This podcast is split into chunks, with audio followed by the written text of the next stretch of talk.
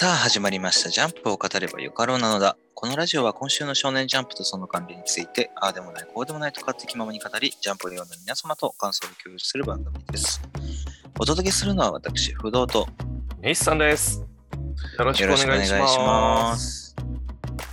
2022年6月6日、あ今週のジャンプは27号ということで、新連載、えーエイリアンズエリアが平吉関東からです。それでは早速、エイリアンズエリアということで、えー、那覇先生の新連載、うん。うん。ということで、まあ、コズミックアクションファンタジーらしいですけれども、うん。まあ、まあ、なんでしょう、メインブラック的な感じなのはちょっと感じ取りましたかね。映画のね、そうそうそう。あー。まあなんかこう宇宙人というか異世界人とお地球人とのお対立だったりこう、はい。トラブルだったりっていったところをなんか取りまとめる警視庁が出てきたりとか、まあうんそれに巻き込まれた一般人っていうあたりは確かにそうですね、はい。メインブラックを彷彿とさせる展開でもありますしね。そうですね、記憶消すなんか機械とかも出てましたしね。そうねあの光がねピカッと光る光がねうん。まあ、メインブラックでも使われてたものそそそのものみたいな感じでね、はい。えー言われたりもしてますけどまあ少年漫画にそれを描かれてるこの主人公辰波辰巳というまたちょっとこうは神そうやタツタツはいタツタツという名前にタツが2つ入る珍しいキャラクターな。はい。まあ過去にね火事に、えーまあ、見合ってしまったという、うんでその時に光を見たというね、えー経歴を経歴と経歴というか過去を持つ男、はいはい。まあ弟とね妹とお3人で暮らしてるんですけどおある日突然この右手の異変とあー宇宙人がね家に来たというところがはい今回の展開でしたけどね。そうですね。まあ、あのーこれ光を見たっていうところで、その宇宙人に体をいじくられたっていうところが、まあ、実際の過去にあったっていうことらしいですね。いじくられたというか、なんか宇宙エネルギーを、なんだろうね、受けてしまった？はいはいはい。そういう感じなのかな？まあ、埋め込まれた宇宙的物質っていうところ。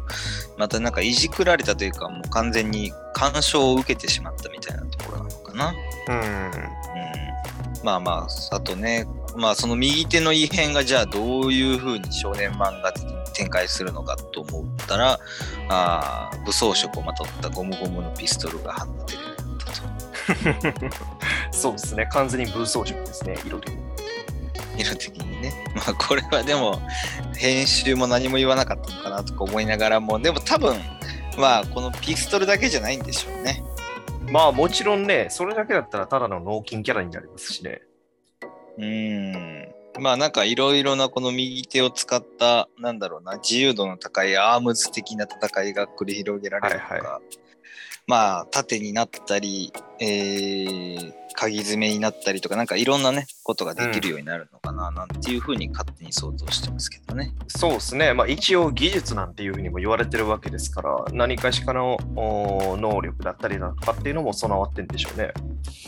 うーんそうね。まあでも1話をこう通して見たときにすごくシンプルなストーリー構成で、まあ、ぐだぐだ説明も多くもなく、はいはい。うん単純にこう主人公のね、えー、と家族に対するうん気持ちなんかも端的に述べられていて、非常にまあ見やすかったですね。そうですね。まあ分かりやすい漫画といいますか内容作りされてるんで、このあたりについては、まあスッと入りやすいところではあるんで、まあうん。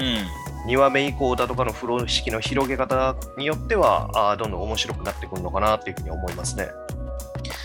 そうね。うん。なんかこの、まあ、えー警視庁側、警部側っていうのも、そんなにこうなんか、あー嫌な感じもせず、うん、嫌なキャラクターっていう感じもせず、はいはい。うん、普通にこう味方として動いてくれそうなところ、まあこのシャラクっていうキャラクターね、はいはい。えーまあなんか額にな あの傷がすごいあのななんて言ったらいいの？このバッテン印がついてるあたり、まあこの人も何かあったんでしょうと。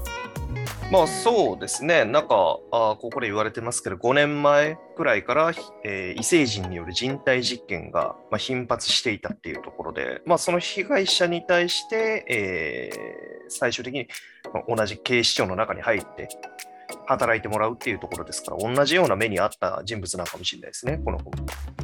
うん、そうだね。その可能性もあるしね。まあ、しかもまた警視庁側がこう、テクノロジー的には地球にあるものではなく、宇宙側の、おまあ、進化した最先端のテクノロジーも使えるっていうことで、はい。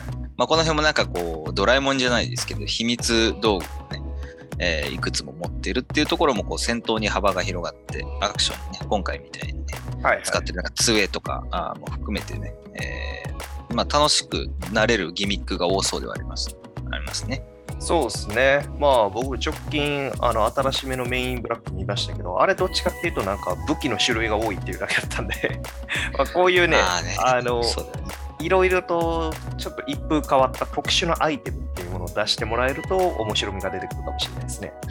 そうね。こういうアイテム系はこう漫画で見てて、あ、こんなのあったらいいなとか、そういう想像をかき立てられるようなね、アイテムが多いと。まあメインブラックはどっちかっていうとの、こうガチャガチャでかい武器、えー一撃がめちゃめちゃでかい武器とかを放って、ええそれがね、あーすごい威力だなとか、まあ、映画で見ててあ面白いところ、爽快感があるところありますけどね。まこの漫画においてなので、そういうのというよりかは、こう、なんだろうな、想像力をね、えー刺激するような、はいはい。今回のまあ輪ゴムとかもそうですけどね、ええ。ーこういうのがどんどんギミックが増えてくれたらな、なんとは思いますけどね。えうん。まあでも最後のこう光を見てるのが、あー弟の太郎くん、うん、あ、そうですね。とかね、ね、まあ見てるところを見ると、おそらく、主人公以外の記憶は消されるんだろうなという感じ。うん。まあこれ太郎くんは単純に自分から見に行ってる感じですけどね。まあ確かにね。まあ見ろとは言われてないですけど、まあどうせ記憶はでも消されるんでしょうけどね。うん。まあそんなところで多分主人公がこのおシャラクとおタッグを組んで、えーまあ、国家公務員となってですね異世界人、異星人と地球人との、うん、取りまとめをする。まあメインブラックですね、それだけ言うと 完全にね、コードネーム Q とか言われるかもしれないです。はい、ウィル・スミスがなんか出てきそうなところがね、ありますけどね。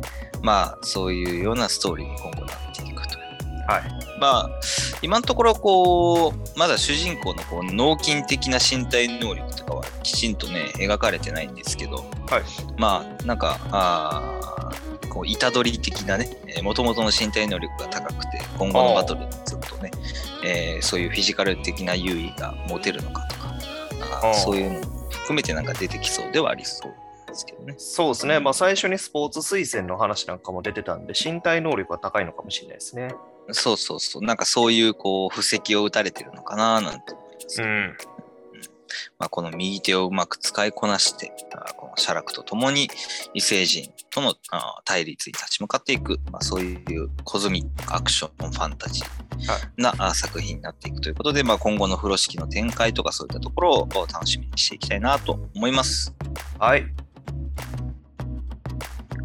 続きまして、ワンピース第1051話、和の国将軍、光月桃之助。ということで、先週、ルフィと VS カイドウのところがね、決着がついて、まあその勝利宣言みたいなところがね、描かれましたが、まあ今週、ようやく、うん、なんだろうね、えーこの和の国編の終結の一つとして、はいえー桃之助が、うん、きちんと和の国を今後統治していくぞというところの丸々使った1話という感じでしたね。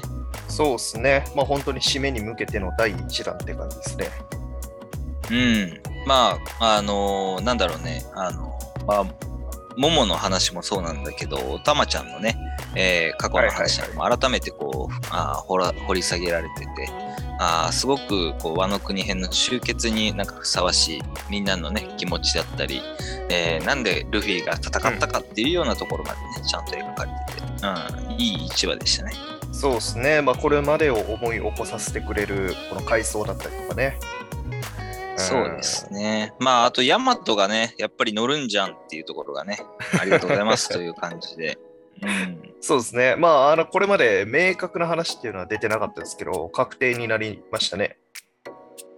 そうね。まあ、やっぱり、うん、まあ、高槻おでんを名乗ってる以上はね、うん、ヤマトも乗るんだろうなというところで、まあ、当然、サンジもブルックも大賛成してますね。はいはいはいはい。まあ、こいつはいつまで光月おでんっていう名乗るんやろうなとは思いますが。そうね。ネームバリュー的にはもう、カイドウの娘、息子の方が、あの、うあるんですけどね。ん。もう外の国では分かんないでしょうからね、光月おでんなんて。そうそうそう。まあ、ヤマトの方がなんか、名前はあー売れそうな気はしますけど、まあ、本人がそう思ってるんでしょう。まあ、でも一方でまだルフィがね、起き上がれないので、えー船長に許可は得てないっていうところは、なんかちょっとこう、不安要素の一つではああ、ルフィが最終嫌っていうかもしれないと。うん、すんなり、なんかこういう時大体反対、なんかよよあのよくね、なんか反対が来たりするじゃないですか。はいはいはいはい。え、あかんのみたいな。そうですね。なんで、なんで来るんだよとか、嫌だよみたいな急に言ってくるところありますからね。そういうちょっと読めないところもルフィありますはいはい。はい。まあそんなところとね、こうなんかお玉とスピードでしたね、このキリンみたいなね。はいはいはいはい。うまみうちゃん。まみちゃんね。そうそうそう。まあまあでも、これもきなんかきびだんごですよね、これね、食べて、そうですね。最初、きびだんごパクって売ってから仲良くなりましたけど。ちょっと怖いですけどね、ここまで行くと。もう洗脳やからな。言うなればね。まあ、最最終的にはその気持ちが勝つにせよ、まあ、始まりは洗脳なので、ちょっとそういう意味では怖いっちゃ怖いですけど。まあまあまあまあ。まあ、トーニーにとってはもはや、なんかあのズキュンと来てるぐらい惚れ込んでるっぽいですからね。うん。まあ、術が解けてもね、一緒にいてくれそうな気はしますしね。はいはい。うん。まあ、またね、おたまちゃんのさっきも言ったあ過去のところと、まあ、今まで辛抱したところがやっぱり弾けた。うん。うん。あー部分に対して、えー今週のね、やっぱ見どころとしては、あー桃之助の、まあ、この単価を切るあたりですね。この国に対しての今後の思い、統治していこうというところ。まあ、えらい男前になりましたね。そうですね。あの、熟熟の実で、その体を大きくして、カイドウと戦えるようなあの姿になったっていう、竜の姿では見てましたけども、人のモードではまだ見てなかったですからね。そうね。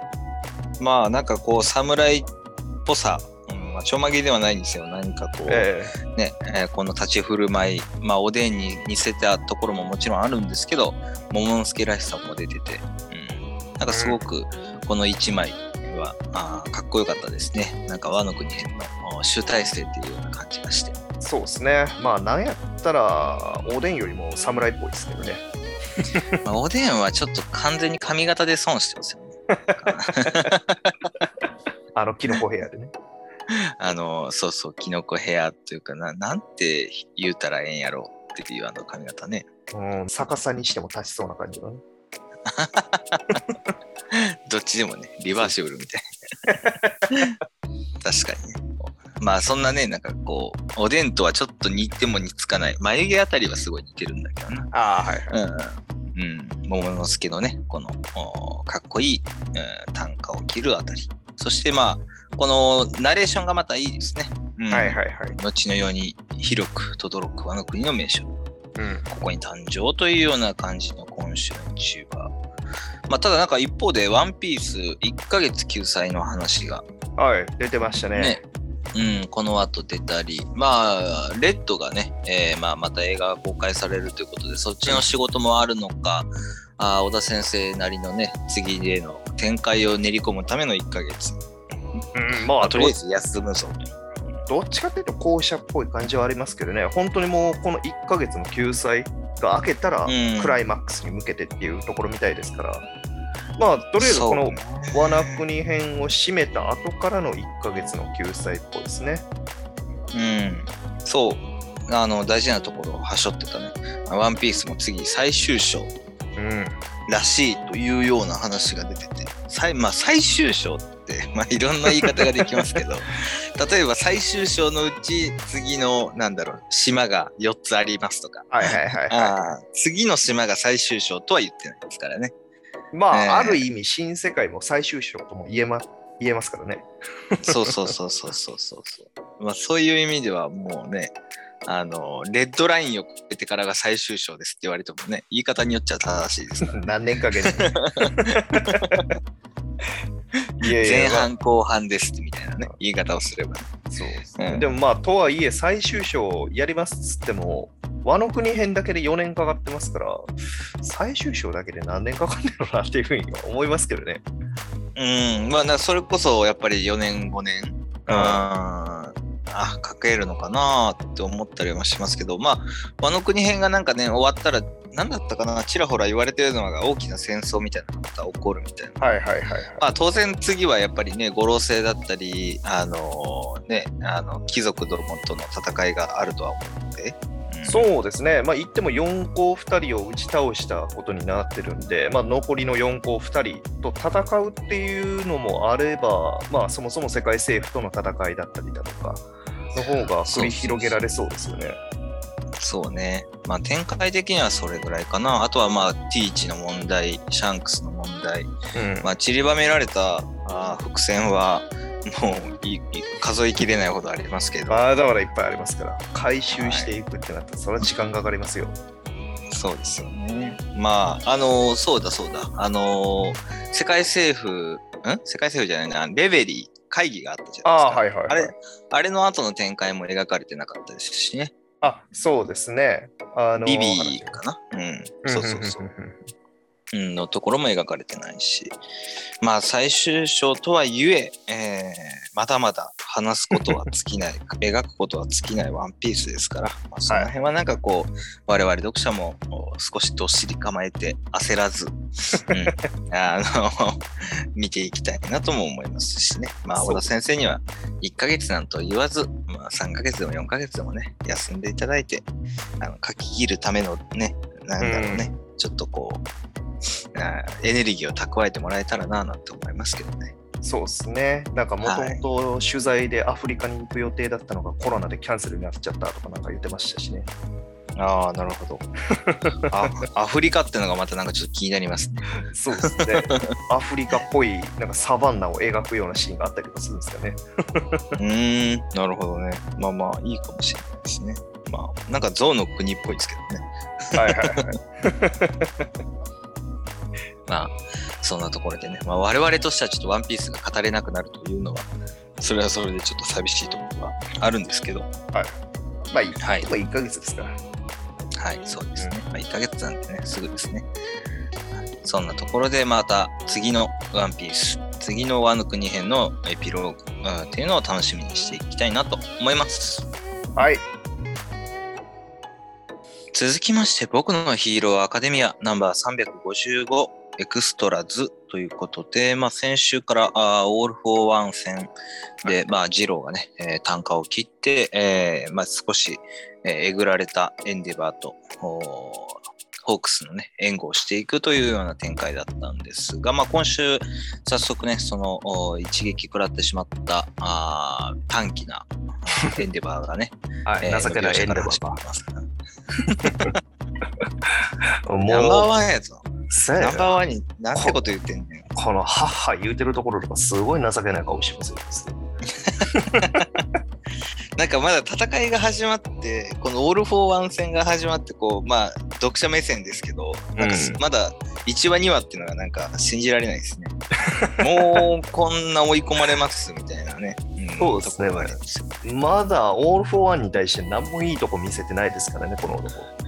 そうね、ブチ切れただけですからね、エンデバーだけで言うとね。ううん。なんか、おいおい、もうオール・フォー・ワンにしてやられすぎじゃないですか、みたいなところは感じた。まあ、また今週のこのおエンデバーの、あの、回想？息子たちの回想で、まあ、ショートの顔は、まあ、いつものこの顔だとして、東野は東野であれよって思うんですね。ええまあ、そこは過去にすがりつくっていうのも情けない話かもしれないですから。いや、もう完全に一番最初に出てくる息子の顔がダビまあ いしかも嫌な顔してますね。そう、あの頃の東野であれよって思ったりします。まあ、ちょっとそういったところで、ちょっとこう、情けなさをちょっと前面に出されてますね。これはもうわざとね。あーまあ、そそれに対比させるかのようにホークスの、まあ、有能さというかかっこよさっていうのを見せてますね、今回は。そうだね。まあ、エンデルパ自身も何をやってるんだ俺はって言ってますからね。うんまあ、そういう意味では、うん、そろそろしっかりしてほしいですね。そうですね。まあ、戻ってくるでしょうけど、うん。それはちょっと今週を見るともう早く、1秒でも早く戻ってこないとちょっとやばいなっていうようなね、えーまあ、今週の展開もあるので、うんはいまあ、ホークスと、ね、えーあ今回助けてくれた耳郎とのあの共闘になるんですけど、はあーやっぱりちょっとオール・フォー・ワンのえげつなさっていうところが今週存なんか存分に描かれてましたね。い。そうっすね。もうガンガン狙ってきますね、ツクヨミたちを。そうなんですよね。まあ当然、うん、やっぱりだからそんじょそこらのヴィランじゃないからさ、あー当然オール・フォー・ワンは潰しに来るよね。常闇と耳郎を。そうですね。まあ、いきなりまあまたポコッとか言ってまた攻撃してきますし。そうそうそう。こういう、こう、まあ、ホークスを狙うよりも当然学生で、えーまだね、経験の浅い、うんうん2人を狙う方が、あー潰す方が早いという選択肢は当然間違ってもないんですけど、やはりこれが、まあ、ヴィランの親玉だからできる、金玉だからできる、うんうんね、選択というか、えげつない選択という感じそうですでね。ね。でもまあ、やっぱあれですよね。この2人を守りながらさらに、えーオール・フォー・ワンに対して攻撃を当てられるホークスってやっぱ強いですね。そうね。まあ、通やはり、常、うん、弱点に攻撃されて、それの防御に回って削られるみたいな展開が多いですから。攻撃に移れるのがすごいよね、このままね。守ったまま。ただでもやっぱり少ない羽、今、羽の状態が良くないんでね、ホークス自体がね。絶不調な状況でここまで立ち回れるっていうのはやはりナンバー2ゆえの強さなんだろうなというのはありますね。そうですうね。ん。まあでもこの悪意に当てられたね、二郎ちゃんとつくよみ。まあつくよみはまだもう少し戦えるとしても、まあ今週二郎が片耳を失うという、はい。この非常に悲惨なあーうん攻撃をね、えー受けてしまって。そうですね。ふざけた展開ですね。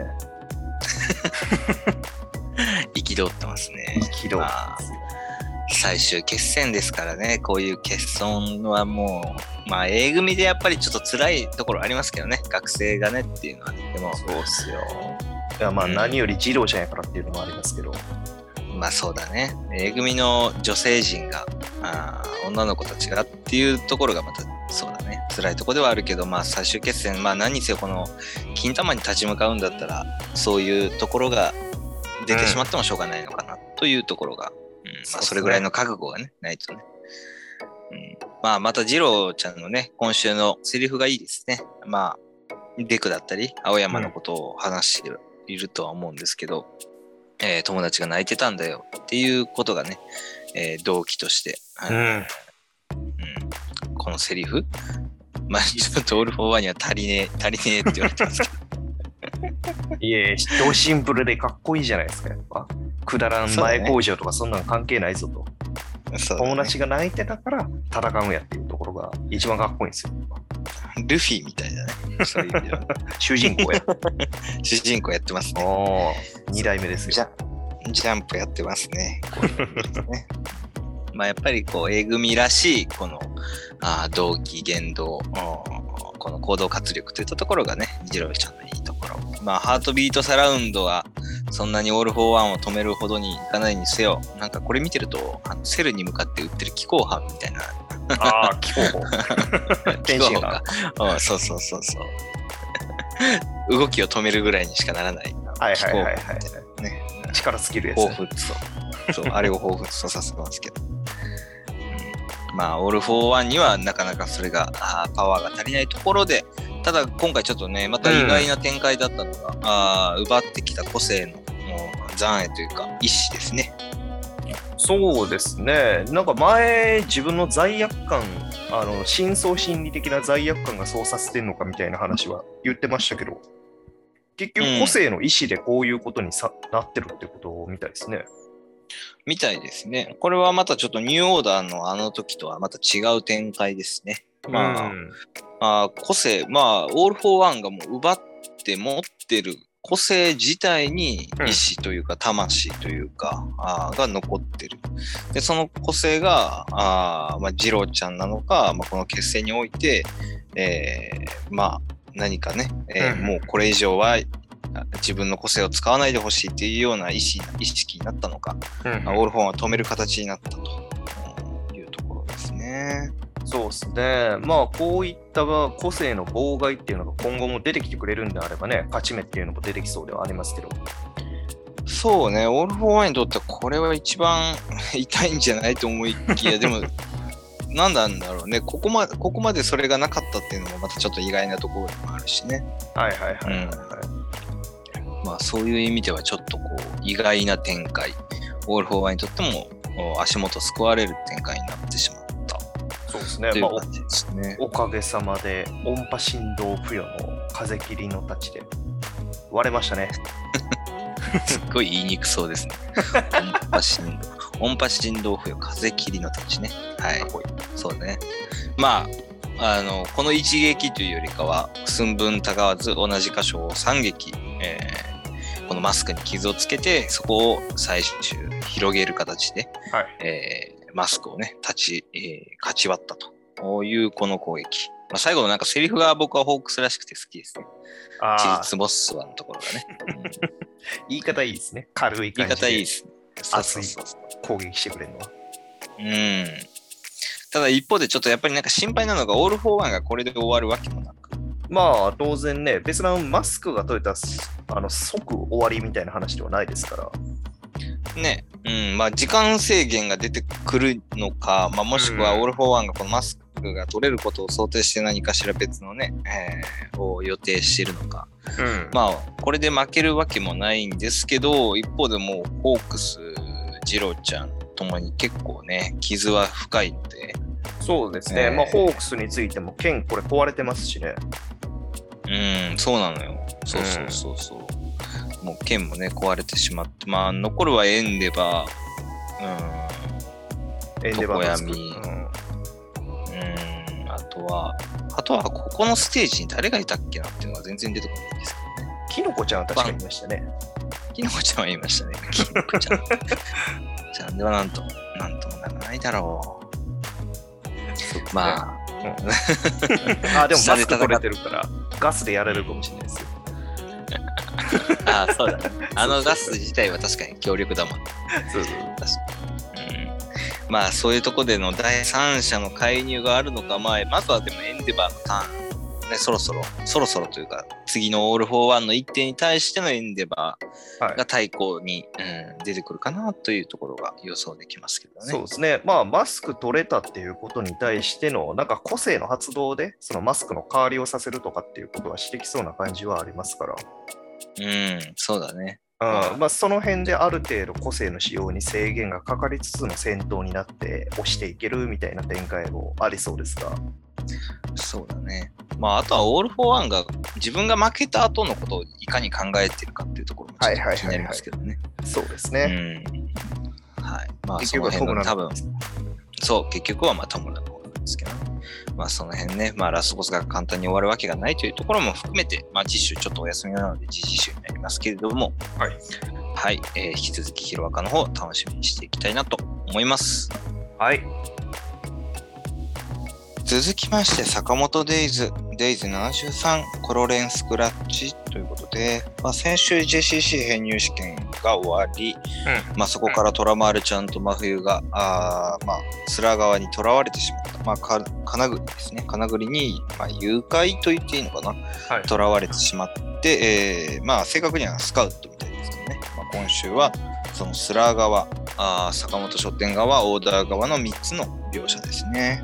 そうですね。あの後あっさりと連れ去られていってたみたいですね。なんか途中で坂本さんらが気づくんかなってちょっと思ってましたけど。うん、全くそういう描写はなく、もう誰にも気づかれずそのまんま、あースラー側のところに囚われていってしまいましたね。はい。で、相変わらず、まあ、金栗の、まあ、ちょっと頭がおかしいところ。まあ、これはあれなんですかね。金栗にとっては、あのー成功報酬なんですかね。そうですね。テイク39まで取らせてもらってますからね。逆にここまでスラーもよく待ってたなというとこ だいぶ繰り返してますね。ろだいぶ繰り返してますね。まあなんかこう見るとスラー側もなんかメンツが揃いましたね、えらく。そうですね、今まで出てきてなかったキャラが出てきましたから、クラブジャムだったりだとか、キャロライナ・リーパーだったりだとか。うん。で、まあね、オーダーの、まあこれスパイって言っていいのかわかんないですけどね、金栗と。うーん、そうですね。まあそこに真冬と虎丸が入ってということで、まあスラー側も着々となんか人数を増やしているところ。うん。ちなみにあれですよね、最初のところでガクの隣にいるやつ。あ、違う、うんこれキャロライナ・リーパーか。あ、違う、クラブジャムか。これはクラブジャム。手前にいるのがキャロライナリーはい。まあ兄弟みたいですけどね。うんうん。まあこの辺のまだ得体の知れない、うんスラー側のキャラクターもいて。で、また、あースラーのね、えー今回はなんだろうね、目的って言ったところも少し、えーまた話してますけどね、殺練を潰したい。うんこれをなんか世界を自然な形に戻すためだそうでして。うん。尊い一体全体。うん、尊い正義。まあ、というあたりからするに、まあ、あースラーの過去に当然、えー紐づくんでしょうね。この殺練といううん。あー組織があったから、あー過去に何か悲しいことがあった。あーそれが自分にとっての正義になってるんでしょうけれども、うん。うん。まあ、その辺もまた学生時代のね、あの、えー JCC 時代のところにも結びつきそうですね。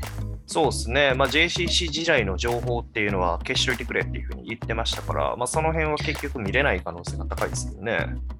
そうだね。まあその辺もあってあの坂本さんとか、あーうずきか。まあスラーはうずきっていう名前だったと思いますけど、そうですね。南雲とかのね、えー話になっていくのかなと思いますけどね。まあうん過去編がいつか多分描かれるんだろうなと思うと、それもちょっと楽しみですね。はいはいはい。そうですね。はい。まあちなみにスラー側の組織はね、社会保険も完備されていて、週休2日制残業なしという、非常に あのホワイトなあところを歌ってますので、非常にいいですね。そうですあとね。、給与体系だけですね。お金とかってどっから仕入れてるんでしょうね。いや、そんなの、彼らにとっちゃでしょ。お金なんてリモートワークもできるしね。ああ、確かに、ね。VR で。VR でリモートワークもできるし。一応終身雇用らしいですね。まあ、死ぬまでみたいな感じではありますけど。まあ、終身雇用の終身はちょっと我々の知ってる終身とはちょっと違います。そうですね。もう本当に読んで字のごとく体の終わりじゃないですか。そうですね。我々はもうあ定年ですけど。そういうところでちょっと違う、このスラー側のスカウト。まあでも、まさかこんなド直球なスカウトをしてくるとは思ってなかったですけどね。ちょっと。うん。まあ、一方で、えーオーダー側のね、えー今回、獅子場さん、おさらぎさん、南雲さんの3人の、お久々の描写と、うんまあ、オーダー側がどう動いていってるかっていったところで、まあ、スラーを追いかけてるっていったところはやっぱりあるみたいですね。そうですね。スラー関連の仕事が多いっていう話の中で、えーまあ、新しい指令がまたスラー関連の仕事であるっていうところから、京都に行くみたいですね。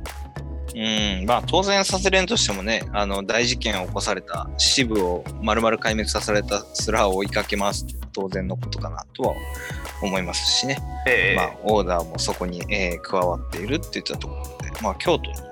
うんうんということで、ね、次回は京都編のおオーダーが描かれるのかな。うん、そうですね。でもまあ最初にね、えースラー側がその殺練を潰したいっていう風な動機のところを言ってましたけれども、まあ、そこに対して殺練の必要性っていうものを今回語られてますね。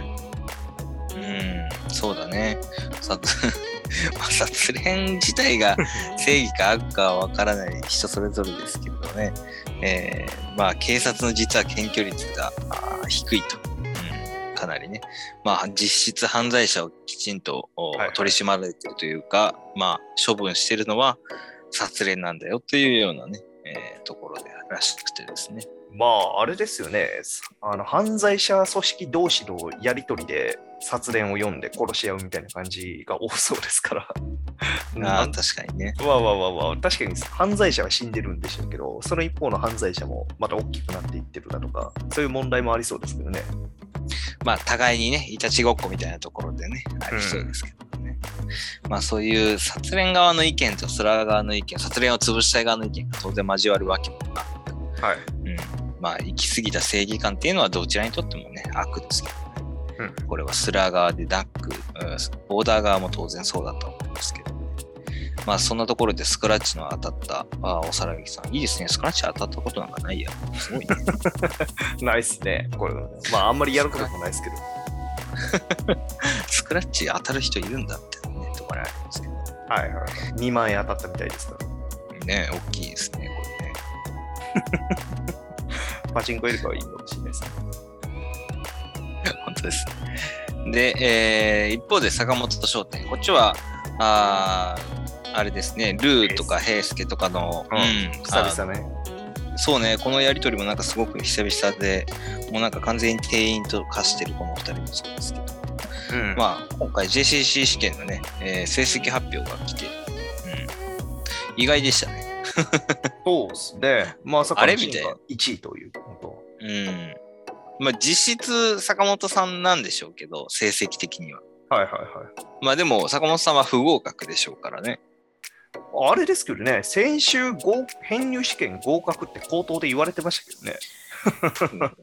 まあ言われてますけど、あの後調べられ、改めて調べられて、えーいや、JCC もともと入ってんじゃん的なところから落とされたのかな。うん再入学再入学は禁止みたいな感じなんですかね。うん。っていう感じなのかなと思いますけどね。だって、シンが1位で、この、あの、何これ、八角形？八角形か。八角形。あの、図が、成績表の図があるじゃないですか。はいはいはい。だってどう見ても坂本さんの方が大きいですしね。評価高そうですしね。そうですね。うんまあ、ランクは描かれてないですけど、うんまあ、うんそういうところからも坂本さん自体の実力は当然認められてるけど、規則的に認められないみたいなところが原因なのかなと思うんですけどね。うんうんうんまあ結局これで坂本さんが落ちて、シン一人で潜入ミッションをするっていうことみたいですね。まあ、そうですね。まあ、今後、シンが強くなるためのまた修行編につながりそうなか感じもしますけどね、そういう意味では。うん一人で行くっていう。そういえば今回、あの、さらっと言ってましたけど、平介が JCC は行事が充実してるとか言ってるんで、こいつもともと入ってたんですかね？ああ、そうみたいですね。うんうん。GCC、行事？充実って何なんだろうな。学園祭？学園祭、体育展祭、うん、ああ、なるほどね。修学旅行やら、充実してんでしょうね。まあでも、学園物語に、真の学園物語になるんですよ。トラマル真冬もいないし、あアキラちゃん。ぐらい、うん、とキ、あ、ギルベイビーか。ギルベイビーそうですね、その辺しかいないですね。っていう、坂本さんもいない、ちょっと寂しい JCC になっちゃいますけどね。まあ、新しい友達作ってやっていくんじゃないですか。うーん。まあまあ、そこで新キャラが立つのはまたいいんですけどね。まあ、この辺をどこまで描くのかっていうところは気になりますよね。そうですね。ちょっとね、坂本さんがなかなか描写されずみたいなところはあるかもしれないです。ちょっと心配ですけど。うん、まあ、もしくはもう完全に潜入だけしに行って、さっさと終わらして、さっさと退学するのかなっていうのを、ゼロではなさそうですけああ、スラーの情報だけみたいな。ど。そうそうそうそう。まあまあ、まあ、少なくとも1行事ぐらいはやるんじゃないですか、ここまで言ってるってことはね。はいはい1行事ぐらい加わって、で、スラーの情報抜き取って帰ってくるぐらいかな。うん。まあ、その辺は予測されますけどね。まあ、そんなところも含めて、うん、坂本デイズの次の展開というところがね、また、あー JCC 編かな、楽しみにしていきたいなと思います。はい。続きまして、あかね話第16席、カラク杯開幕ということで、今週はあセンターカラー25ページ。はい。うんということで、まあ、表紙のね、カラーのあかねちゃんも、まあ、可愛らしさもあり、なんかちょっと憎たらしい顔してますけれども、そうですね。はい。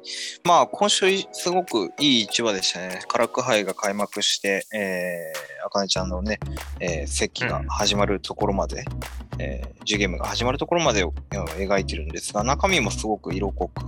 そうですね。やっぱり、ね。うん。新しいキャラが出てきたのところだとかそう。ね、このセンターカラーの25ページにうまく合わせてきたなという感じで、合わせてきたというか、ああったのか、うん、合わせたなというところでね。うん、まあ、カラク杯自体の中身と、やはりライバルがいましたね。そうですね。まあ期待してたところではありましたけど、なかなかキャラが立ってそうなのが出てきましたね。うん、そうね。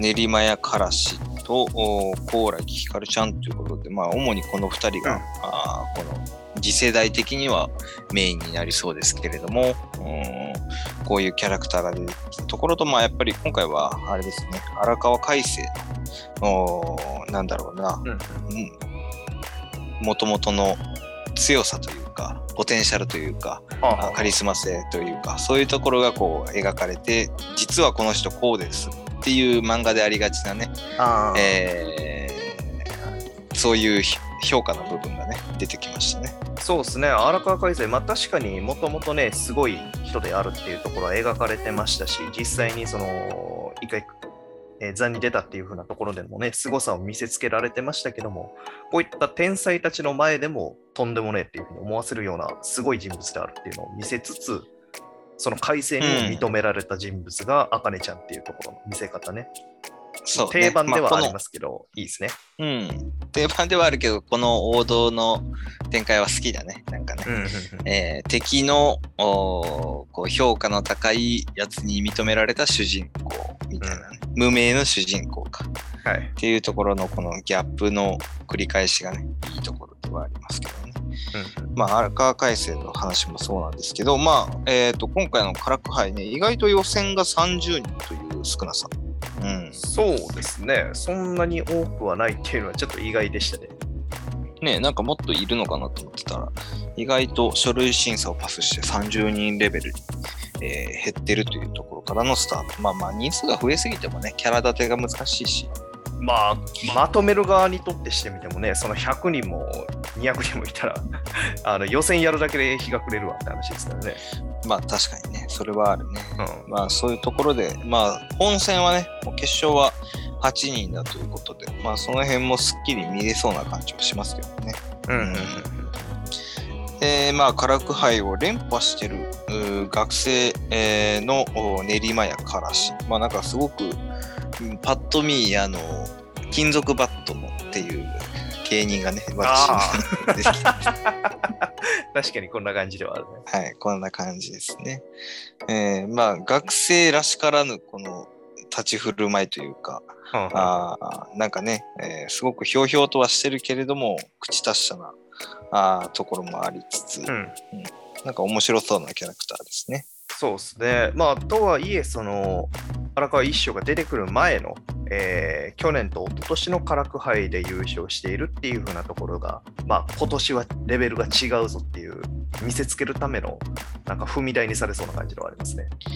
あーまあ確かにね。かま かませ的な立ち位置、ね。そう 確かに。まああとはコーラギ光るという形で声優で現在活躍してる？はいはい。うんえーまあもうすでに売れてるというか、あー割とこう、うん。この芸能界に入ってる人みたいですけどね、声優としてね。そうですね。うんなんか一生師匠からのお墨付きっていうことらしいですね。ね声優兼こういう落語っていうのはなかなか、まあ現代では聞かないですけど、うんまあまあまあ、面白いキャラク最近じゃターではある。うんね最近じゃ声優がアイドルやってたりするケースもありますから、それだけに似たような感じなんじゃないですか。そうね、確かに。ありそう、ありそうでないみたいなところですね。はいはいまあ、その後、二人のね、紹介の後に、まあ、荒川海星の、おなんだろうな、このオーラ。うんまあ、このオーラの見せ方っていうところもまたちょっとね、えーさすが描写がうまいなという感じもしますけどうん、ね。なんか飛んでますね。なんか飛んでますね。ザッツ。いや、そういいですね。なんか、挽回前みたいな感じがね。ブリッジっていうところのね。これからいいぞ。そうそうそう。で、まあ、練馬屋とおコーラギのおこの荒川海星に対する雰囲気を感じ取る、ただならぬ雰囲気を感じ取るところ。うんうんうんで、えーこの荒川海星がやはりあーこの大会に出ると思ってなかったあかねちゃんの存在に気づいて、えー驚くところ。うん。この対話がちょっといいですね、今週はね。はいはいはいはい。まあ、話しかけてんのがね、この一番人気であるコオラギちゃんなんかなと思わせといてのアカネちゃんっていうところとかね。うん、うまいですね。後ろにいるね、着付けを手伝ってあげたあかねちゃん。はいまあ、このあかねちゃんとコオラギちゃんの対比もいいですけどね、黒と白でね。はいはいはいはい。そうですねわかりやすいですね。うん、男物の着物を着てますしね。そうだね。で、また、この荒川一門から勧誘されてるっていう、この何者なんやって言われるようなね、感じの、こう、得体の知れないダークホースみたいな見方をされてる赤野ちゃん。うん。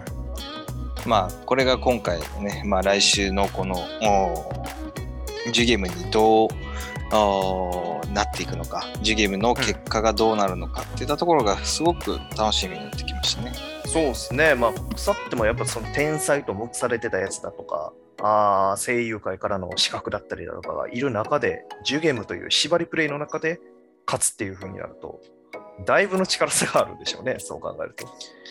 ね、なんかここまでまあ見せられるともう、あかねちゃんが、あ少なくとも予選は圧倒しないと、うん ちょっと格好がつかないなっていうのはあるので、まあ当然そうなんでしょうけど、ええまあその無双感をちょっともう見せてほしいとは思いますね。はいはいはいはい。そうですね。もはや、ここまで、ここまでみこしを担がれると。うん。まあ前にも言ってましたけど、その10ゲームでね、2回やるっていうところなんで、そこの違いの見せ方だとかっていうところもね、やっぱ気になるところですから。うん、そうだね。予選とその予選と、予選と決勝の違いみたいなところがね、うん。難しく、まあ描写としては難しそうですけどね。まあまた今回はね、ジュゲムのお言葉、ジュゲムが言葉になったというところを、あかねちゃんがあー言ってたと、グリコに言ってたということで、まあ小熊兄さんのね、えー助言がどうおあかねちゃんに、えー習得できたのか。はいはい。そこが今回のこの予選、カラクハイ予選の第一席に始まりそうな感じですね。うんまあそんなところで次週の、まあ、茜話、まあすごくね、面白くなってきてますね。この予選っていうところも含めて、うんうん。そうですね。たの楽しみにしていきたいなと思います。はい。続きまして、青の箱シャープ55、猪俣くんということで、えーまあ、練習試合当日ですね、ユサ VS、うー大輝の、まあ、試合前とお試合中のお大輝に対するあーひなちゃんとね、えーちゃん先輩の話も含めた今週の1話。うん。はい。まあ、序盤のおバドミントンのところは飛ばして、えー まあ始まってからのところやね。はい、始まってから。まあなんかこう、ゆさが、まあ強いて言うなら、ゆさがあんまり、えー全然、なんだろうね、大気のことを、お眼中にもないような感じの描写。うん、一方ででも、お大気からすると、割とね、えーこのゆさ相手っていうのは、まあじ大事な試合っていうところもあってね、そうですえー気合のね。入り方が違うなという感じですね。うん、ユーザーにとってしてみれば、一回やった相手っていうのじゃなくて、体育館の場所を教えてくれた人っていうことみたいですからね。うん、それぐらいのね、えー人物なんですけど、まあ、大輝にとっては足がちょっと震えるぐらいのね、えー少しね、緊張感もある対戦相手に対して、この練習試合に、えー見てる、うんひなちゃんと、うん、可愛いですね、今週もね。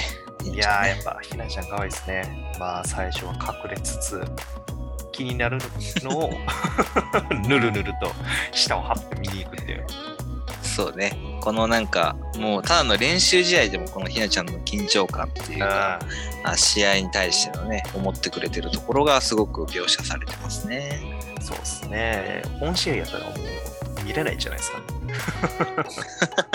そうね。これがインターハイとかになるともうやばいですね。会場に来れないかもしれないですね。うん。またか、こう、今週、こう、千奈先輩もそうだけど、ひなちゃんも両方ともこう友達がね、はい、はいえーいい友達に恵まれてますね。そうですね。いいいいいこと言ってくれてますね。ひなちゃんの友達 A に関しては、あひな自身のために見といた方がいいよというこの助言もおっしゃる通りで。はい。そうですね。まあ、それに対して言うんであれば、うん、友達 B の方はおちょくってきてる感じはあるんですけど。こっちはまたちょっとこう、話の筋が違う感じはしますよね。千夏と大気のお関係性について、ね、問いかけてきてる友達ですからね。またちょっと違いますね。すね。うんまあ、またあの、ひなちゃんのところに戻りますけど、大気が決められた時に何をするんじゃって言ってる。うんもうなんかこう大気以上に大気のなんだろう保護者みたいな 反応してるひなちゃんのこのね輝き目の輝きもそうですけど可愛らしいですね。いや、いいっすね。いや、めちゃくちゃ可愛いですよ、今週。はい。まあ一方でひなちゃんもね、えー、千奈先輩の存在にもちゃんと気づいてますしね。そうですね。あ、やっぱ見に来てんなっていうのは意識してますね。まあこの辺はなんか後でまたこうなんだろうな勝ち込みに行きそうな雰囲気も。まあまあ、あの、大気がどうなったかっていうところについての、まあ、話をしに行きそうな感じはありますね。ね、ありそう勝ちましたねとか、大気に負けましたねみたいな話。告白したんですよとまた言い言いかもしれないです念押し？ね。ねよし。もう一発。まあ、一方でね、千夏先輩の方は友人に誕生日の話も気づかれました。気づかれてましたね。そうですね。声が一瞬聞こえただけ、あって言ったぐらいでしたからね、あれ。あれでバレるってすごいです。うん。まあ、あの、付き合ってるとまでもうね、妄想されてますから、はいはあーななかなか鋭い、えー友人をお持ちで、まあ、居候してるのがバレてしまうってあたりは、ちょっとこうドキドキ、ドキドキしちゃいますね、これもね。い。はいはいはいはい友達 B の方にしてみれば、あの野獣である可能性を想定されてますね、大気。ああ、そうね。まあ、男、男に対する、偏見って言っていいのかな。獣って言ってたでしょということで。そうですね。別に偏見に限らないものではないですけどね。ある種事実ではあるところもありますかまあ、当然自分が保護者で自分の娘が。千夏だったら、千夏先輩だったら、そういうのはね、心配しますしね。おいおい、あかんあかんあかんあかんってなりますよね。はいはい男なんて普通だったら P で P やからって言いますよ。そうなんですよ。弟なんて P で P が P なんだからって、P が全然想像つかないですね。いろいろでもバレてんでしょうね。友達いろいろあります。そうですね。で、まあ、何かなんてないよのこの間。うん。うんうん。会った人の間、会った人の間っていうのもまた面白いですけどね。わかりやすいですからね。はい。まあ、会ったと言っても可愛らしい、えー、二人のね、えーなんだろうな、ちょっと触れたぐらいの話で、そうですね。本当に軽いボディタッチレベルですからね。大したもんじゃないですよ。ないって言っても間違いないぐらいですよ。触れた、腫れた、惚れたの話なんでね。まあ、ない、ないよな。ないこともないけどっていう感じですけど。ねまあ、一方で、こう、そんな、あ大輝くんの話で盛り上がってるさなか、遊佐、に少し押され続けてるあ大輝くん。うん。うんまあ、ちょっとラストの描写は少しいろいろと考えるところがあるう描写ですけど、うん。千夏先輩と大輝の出会いのルーツのところにもなんか結びつくのかなって、そんな感じもしますね。そうですね。この漫画の一番最初って、大輝が中3で、えー、千奈先輩が高1。で、えー中3のバドを引退した後に高1の体育館の方に行って、その練習に参加してた時に、その時から意識し始めたっていう描写でしたから、もうもしかしたらその前、一応中高一貫校で一緒の学校ですから、もともと知ってたっていう可能性はあるんですかね。ね、そういういい、そういう含みを持たせた、この全く知らないってわけじゃなかったという言葉なのか、はい。まあ単純にこう、友人 B を欺くためというか、ちょっとね、えーはいはい。波を立たせないためのはい知らなかったってわけじゃないしっていう言い方なのか。ブラックチナッツ的な、ブラックチナッツ的な、そういうある程度知ってた、そうそう。うん。ある程度知ってましたよみたいなね、適当なことを言ってるのかっていうのはちょっとどっちなのかわかんないんですけどね。はいはいはい。うん。まあでも最後の煽りで千夏の脳裏に浮かぶのはって言ってるので、まあはい何かやっぱり大気に対しての意識的なところが、えーさっきの言った中3、まあ要するに第1話の前うん。の段階からあったのかもしれないですね。そうですね。まあ、この脳裏に浮かんでる描写で考えると、一人で練習してる、まあ、おそらく朝練なのか、夜、えー一人に残って練習してる時なのかっていう感じですかね。あ、でも朝日が差してる感じがあるから、朝練かな。うん。かもしれないですね。まあ中、そうですね。中学校時代のか、まあ、あー中3、そうですね。うんうん第1話あたりの大気のことなのかが、まあ、脳裏に、えー浮かんでいたということで、まあ、知らないわけでもない。えーそういう、えー千夏先輩的に、あの、まあ言っても、一つ屋根の下に過ごせるほどの 中ではなかったはずなので。まあまあまあまあ、そうですね。まあそこのところのんで、ある程度信用できるような話っていうの、まあ過去編じゃないですけど、過去のちょっとした話っていうのが来週出てきそうですかね。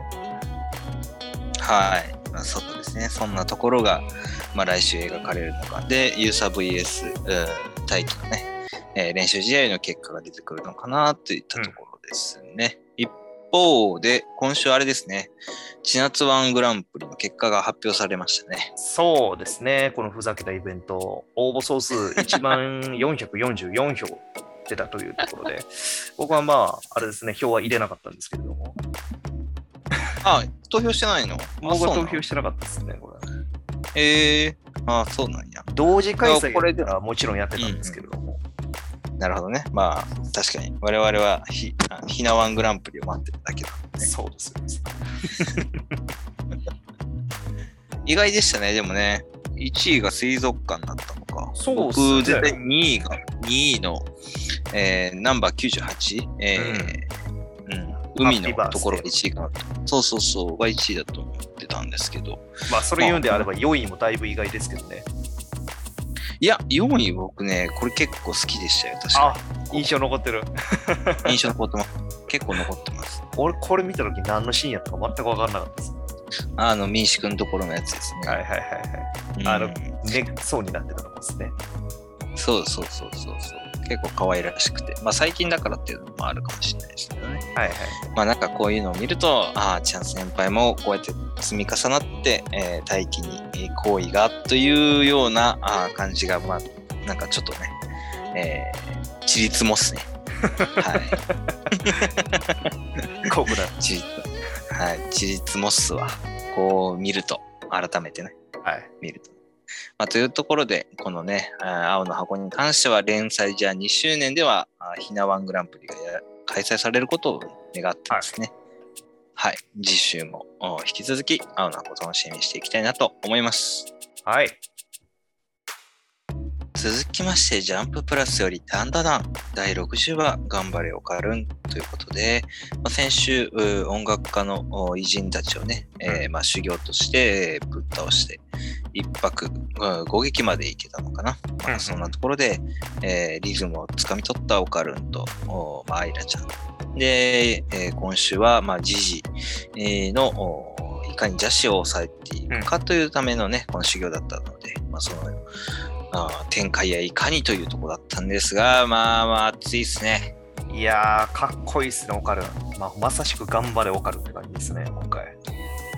うーん、そうだね。なんかこう、貯めて貯めた、こう、オカルンの気持ちとか、そういうこのダンダダンのアクションの良さが、あー一気にラスト2、3ページに描かれてましたね。好きですね。そうですね。なんか、徐々に渋さが出てきましたね、そのかっこよさに。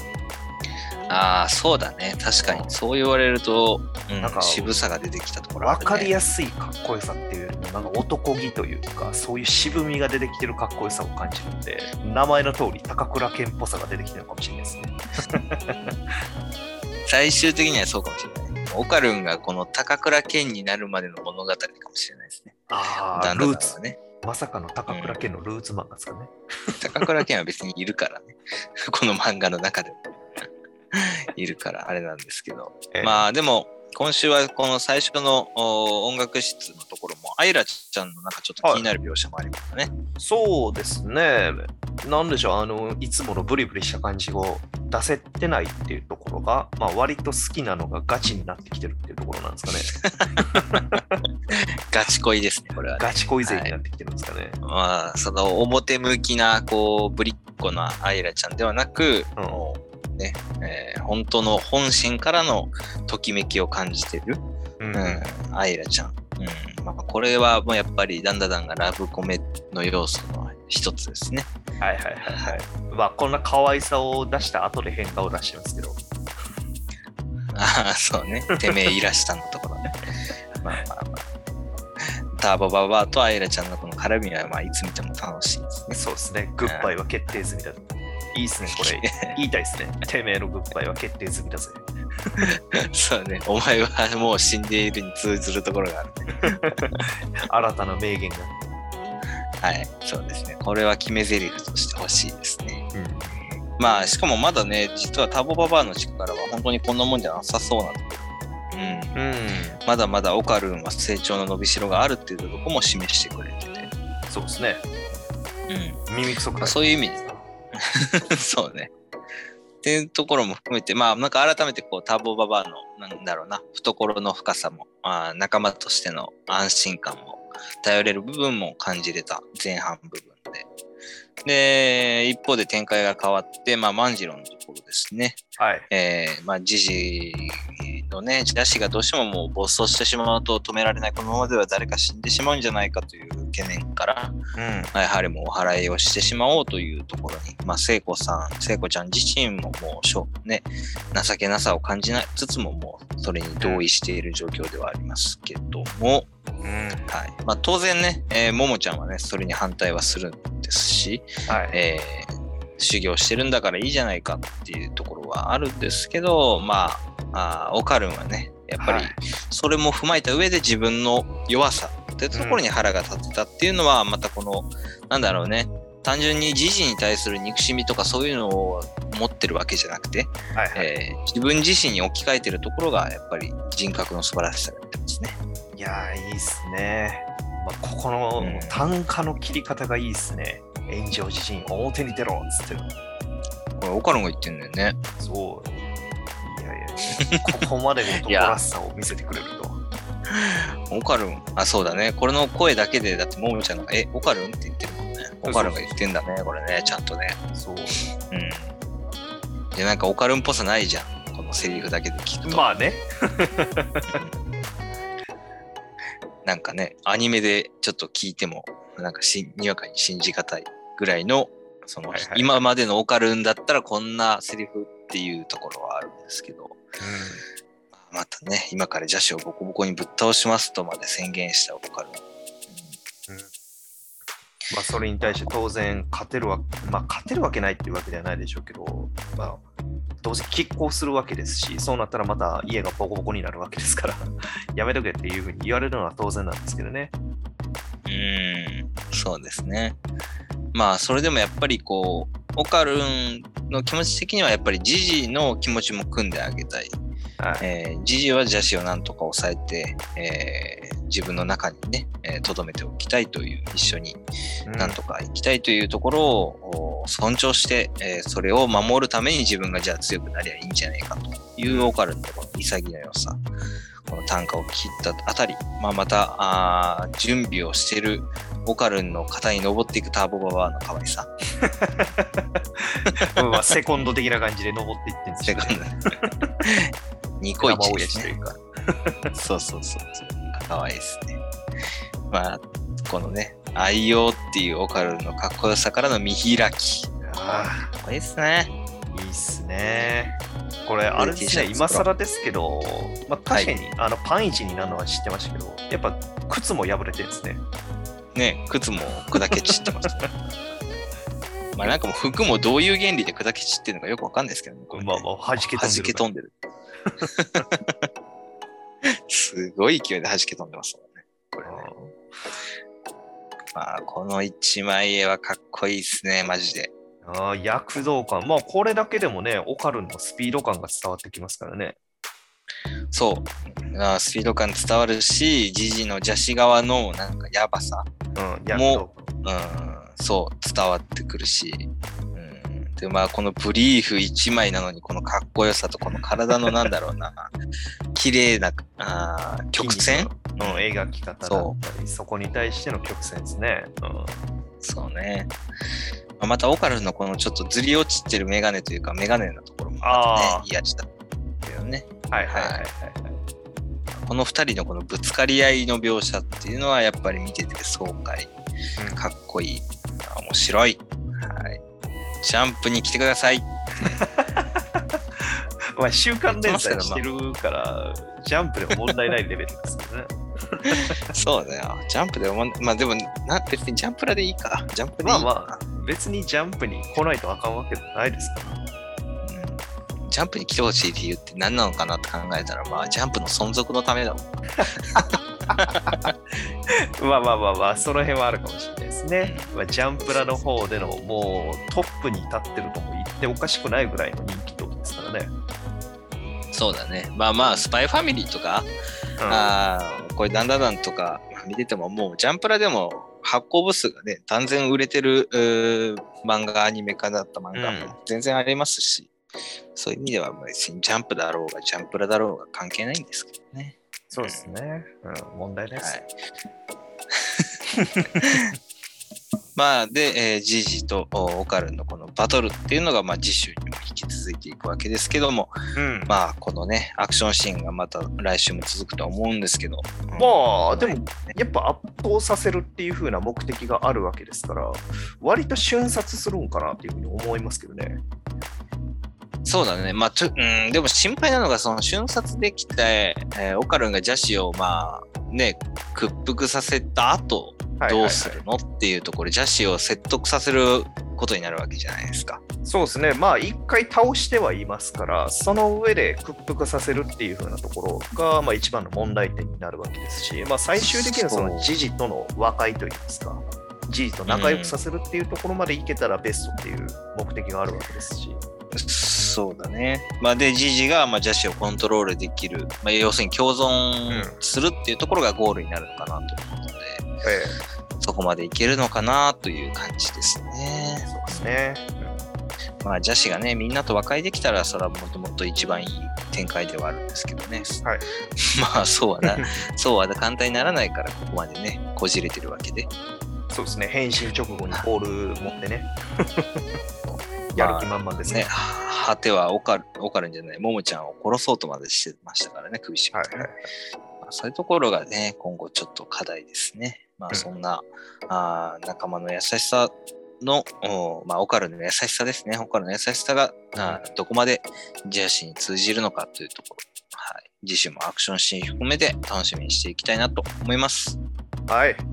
はい。それでは、ここまで週刊少年ジャンプ27号を語ってきました。次週は6月13日でということで、新連載第2弾ですね。ルリドラゴンということで、はい。えーまあちょっと、うん、実はば僕はまだこの読み切りも読めてませんので、もともとあった読み切り、ジャンプギガにあったのかな？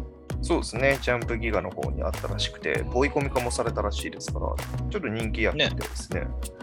ね、それがそのままジャンプに新連載という形で来たみたいなので、JK& ドラゴンという、また、あーなんでしょうね。想像がなかなかつかないですね。ギャグ系、コメディ系なのかな？うん、まあ、可愛い系とかなんですね。ですかね。癒し系ですかね。うん、まあ、あれですね、今週でその守護丸が終わっちゃったっていうところもありますから、まあ、ギャグ系なんかもしれないですね。